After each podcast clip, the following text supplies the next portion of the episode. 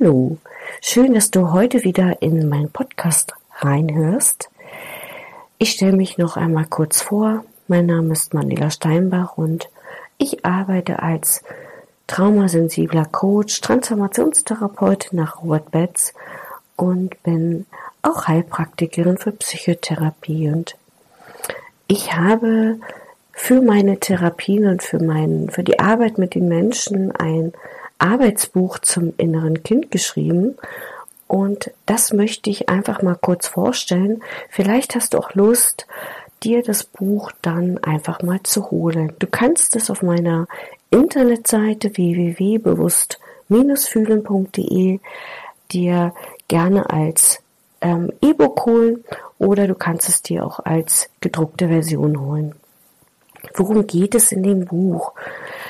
Es geht in dem Buch um das innere Kind. Das ist dir sicherlich ja schon ein Begriff, aber ich möchte es noch ein bisschen mal in der Tiefe erklären.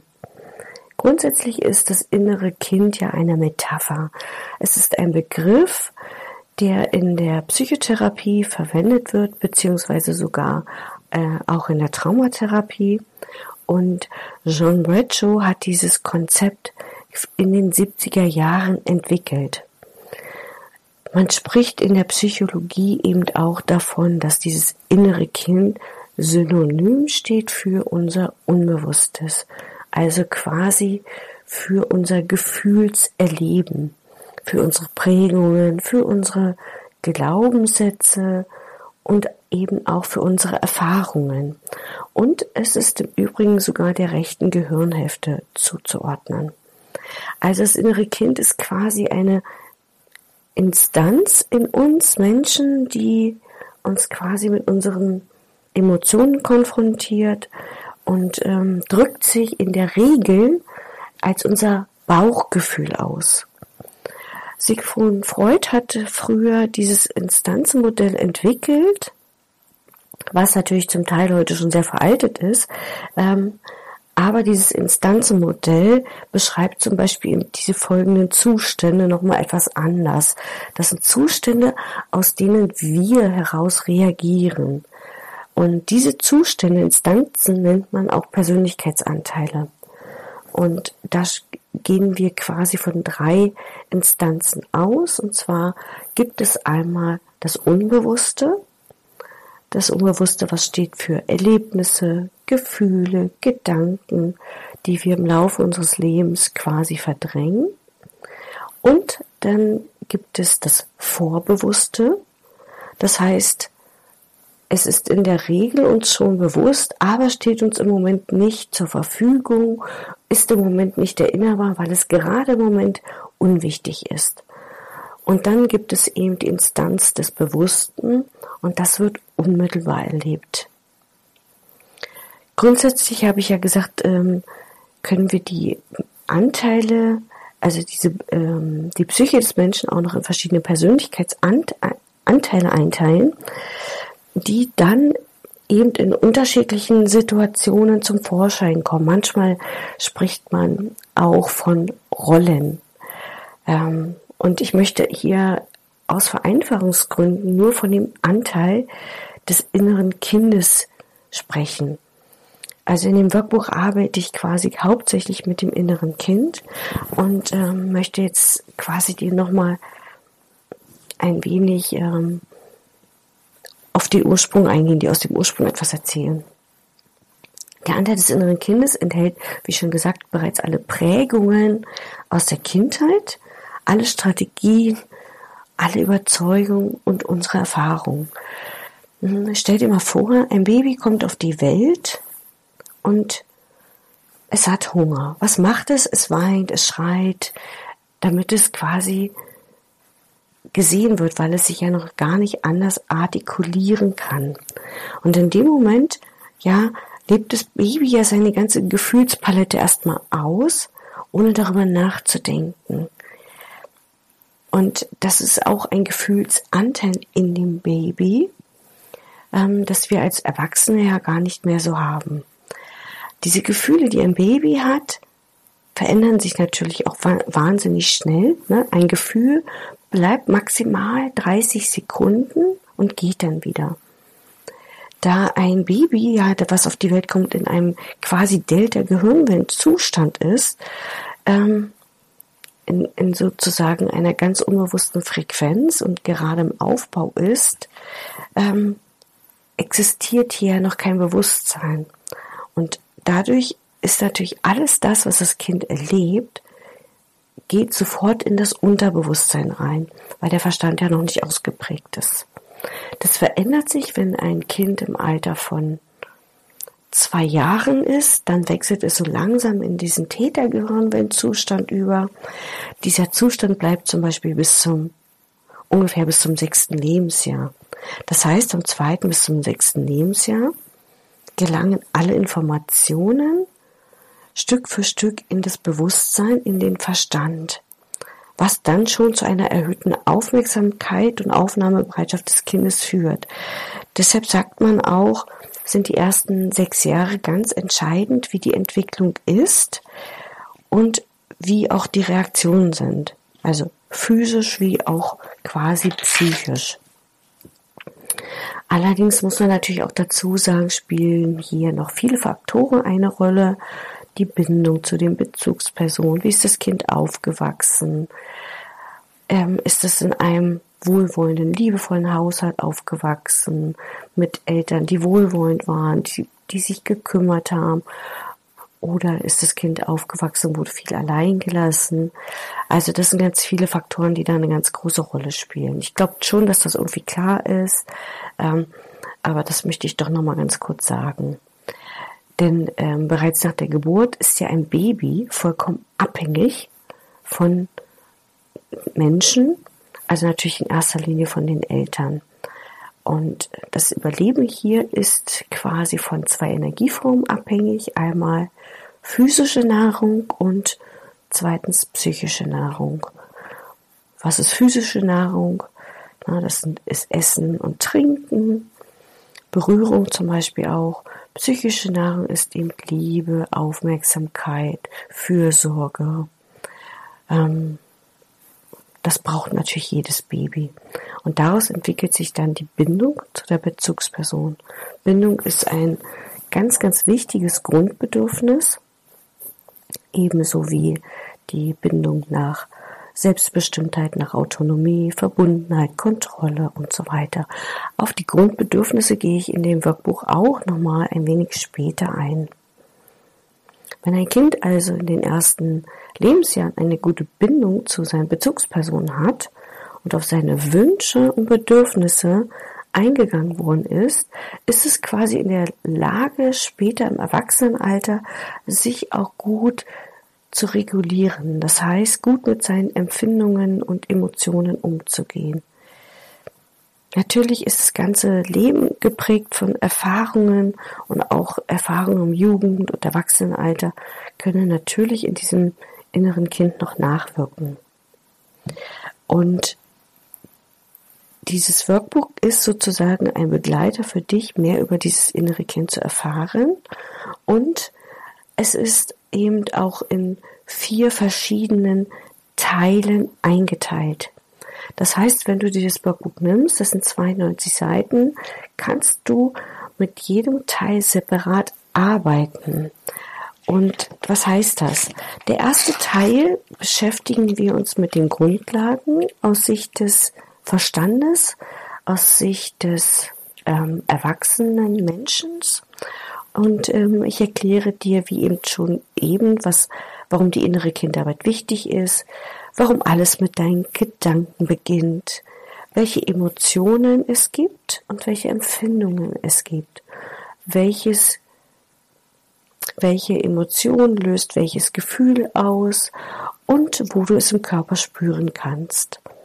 Dann lernst du etwas über die wichtigsten Grundbedürfnisse und die Überlebens- und Aufmerksamkeitsstrategien eines Kindes. Der zweite Teil des Workbuchs befasst sich mit dem sogenannten inneren Kritiker. Das heißt, ähm, der innere Kritiker kann auch für das innere Kind stehen. Und wir tauchen im zweiten Teil ein bisschen in diese kindliche Welt ein. Das heißt, ähm, wir betrachten alles aus den Augen des Kindes und versuchen dem mal auf den Grund zu gehen, was das Kind denkt. Das heißt, du lernst diesen verletzten Anteil kennen mit all seinen Gedanken, Empfindungen, Emotionen und Bedürfnissen, also alles aus der kindlichen Sicht.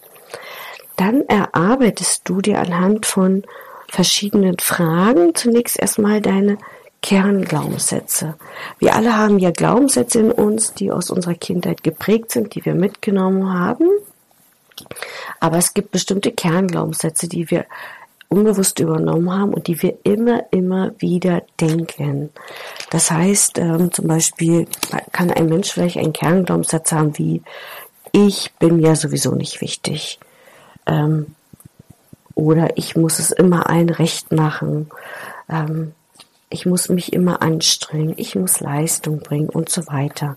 Und diese Fragen erarbeitest du dir hier im zweiten Teil dann findest du auch deine Aufmerksamkeits- und Überlebensstrategien raus anhand von Fragestellen. Und du nimmst dir mal einen Zettel und einen Stift in die Hand und schreibst mal einen Brief an dein inneres Kind, an deinen verletzten Anteil sozusagen. Dann geht's weiter mit dem dritten Teil. Der dritte Teil ähm, beschäftigt sich mit Stärken und Ressourcen, um quasi diesen strahlenden Anteil des lachenden, lachenden Kindes wieder in dir zu entdecken. Wie machst du das? Das heißt, wir finden zunächst erstmal deine Stärken heraus. Du verbindest dich mit deinen Stärken. Stärken sind ja sozusagen Eigenschaften, die an dir gut sind ähm, Talente, Eigenschaften, ähm, was du gut kannst. Du kannst vielleicht zum Beispiel gut organisieren, kannst gut zuhören. Ähm, vielleicht kannst du auch gut rechnen. Also diese Dinge finden wir alles im dritten Teil heraus, weil es ganz wichtig ist, dass wir Ressourcen finden. Mit diesen Stärken schauen wir, in welchen Bereichen hast du diese Stärken denn. Vielleicht ist es im Bereich ähm, der Arbeit, im Bereich der Partnerschaft. Ne? Also die suchst du zum Beispiel raus. Du findest quasi deine Ressourcen, deine Kraftquellen, wo du auftanken kannst. Im Bereich deiner Familie, vielleicht sogar auch mit Freunden. Was tut dir gut? Also diese Übungen machen wir im dritten Teil. Dann lernst du auch im dritten Teil ähm, viele, viele neue positive Glaubenssätze kennen, spürst sie nach und stärkst damit sozusagen dein erwachsenen Ich, also dein Verstand. Dann machen wir ein paar Körperübungen dazu und ähm, werden auch im dritten Teil versuchen, ganz viele schöne Dinge mit reinzubringen, wo du einfach auch mal wieder merkst, dass es auch ähm, ja schöne Situationen gibt. Ähm, ich gebe dir ein paar Übungen mit an die Hand, mal Situationen zu finden, in denen du dich schon mal richtig gut gefühlt hast. Das üben wir auf jeden Fall. Und ja, hoffentlich ganz, ganz viel Lachen. Der vierte Teil ist ähm, ein, viert, ein Teil, der ein bisschen aus der Traumatherapie kommt. Und zwar ähm, in dem vierten Teil findest du Notfallstrategien, Wahrnehmungsübungen und beschäftigst dich sozusagen auch mit deinen Symptomen. Ähm, der vierte Teil gibt dir ähm, zum Beispiel auch Wahrnehmungsübungen an die Hand für den Notfall. Was sind Wahrnehmungsübungen? Ähm, das sind Dinge, um dich wieder ins Hier und Jetzt zu bringen. Ich habe in der letzten Folge zehn Notfallstrategien dazu aufgenommen, die ich dir vermittelt habe, weil jeder Mensch reagiert anders, jeder Mensch braucht im Notfall etwas anderes und diese Notfallstrategien können dir helfen, wenn du zum Beispiel einen Zustand von hoher Erregung hast, von extremer Angst hast, vielleicht Panik, vielleicht sogar Panikattacken. Und da ist es aus meiner Sicht ganz wichtig, dass du selber mit ganz vielen Notfallstrategien erstmal in Berührung kommst, dass du sehr viel Achtsamkeit in deinen Alltag bringst, dass du mit den Symptomkurven, die ich dir reingebe, arbeitest, um selber erstmal dir auf die Schliche zu kommen, hm, was habe ich denn eigentlich gedacht? Warum ging es mir denn gerade so, so schlecht? Weil du ja weißt, mit deinen Gedanken erschaffst du immer deine Emotionen und deine Empfindungen und daraus handelst du ja. Also es ist ja immer ein stetiger Kreislauf. Dann gebe ich dir noch EFT mit an die Hand. Das ist eine Klopftechnik, die auf jeden Fall aus meiner Sicht auch immer sehr wichtig sein kann, wenn man sich erstmal lernen muss, wieder zu regulieren. Denn oftmals ist es so, wenn Menschen zum Beispiel eine frühe, frühe, frühe Traumatisierung hatten, dann sind sie nicht so gut, sich zu regulieren, das Nervensystem ähm, springt schnell in einen Zustand von Übererregung oder Untererregung und dafür kann es sehr wichtig sein, diese ähm, Möglichkeiten zu finden, die, mit denen du arbeiten kannst. Dann ähm, habe ich dir am Ende noch drei ähm, gesprochene Meditation aufgenommen, die du, wenn du dir das Workbook kaufst, mittels ähm, einem Code ähm, kommst du in diesen Bonusbereich rein.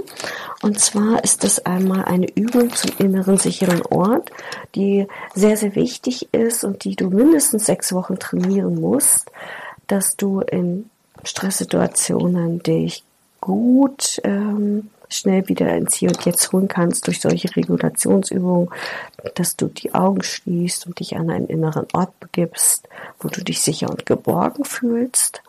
Dann machen wir eine Reise zu deinem inneren Kind. Und die dritte Übung ist eine Körperreise, um dich mehr und mehr im Körper zu spüren. Und am Ende gebe ich dir noch ein paar Buchtipps aus meiner Erfahrung mit rein und ähm, dann sind wir auch mit dem Buch schon durch. Wie gesagt, wir haben 92 Seiten. Jeder Teil ist separat voneinander bearbeitbar. Und ja, vielleicht hast du jetzt Lust bekommen, einmal in dieses Buch reinzustöbern. Ähm, es kostet 23,95. Ich denke, ein Preis, der machbar ist, auch wenn man sich das vielleicht nicht so leisten kann ähm, sich eine Therapie zu gönnen. Denn ähm, die meisten Menschen, die ich begleite, sind Selbstzahler, weil die Heilpraktiker für Psychotherapie eben noch nicht so von den Krankenkassen ähm, übernommen werden. Was man allerdings machen kann, wenn man merkt, ähm, man rutscht in psychische Zustände rein, die einem ähm, ja, so ein bisschen den Boden unter den Füßen wegreißen, kann man vielleicht sogar auch schon mal vorher versuchen, bei privaten Krankenversicherungen mal anzufragen, ob die eine Zusatzversicherung für Heilpraktiker anbieten. Genau. Also, das war's, glaube ich, insoweit erstmal von mir. Ne, das Workbuch ähm, findest du auch auf Amazon. Da kannst du dich durchklicken ähm, und das bestellen. Und ansonsten, wie gesagt, auf meiner Internetseite. Und ja, vielleicht hast du jetzt einfach mal ein bisschen Interesse daran bekommen. Und ja, ich danke dir fürs Lauschen, fürs Zuhören. Und ja, horch auch gerne in die anderen Podcast-Folgen rein, wenn dich was interessiert. Und ja, ich wünsche dir auf jeden Fall erstmal einen wundervollen Tag. Und meine Einladung immer wieder an dich, sei achtsam, liebevoll mit dir, denn jeder Mensch ist unterschiedlich, jeder Mensch hat eine andere Geschichte und wenn wir alle es schaffen, mehr auf uns zu achten und andere Menschen nicht so zu bewerten, dann ist das schon ein großer Schritt zu mehr, ja, Selbstwertgefühl, zu mehr Selbstversorge und das wünsche ich dir. Also einen schönen Tag dir noch von Herzen, deine Manuela.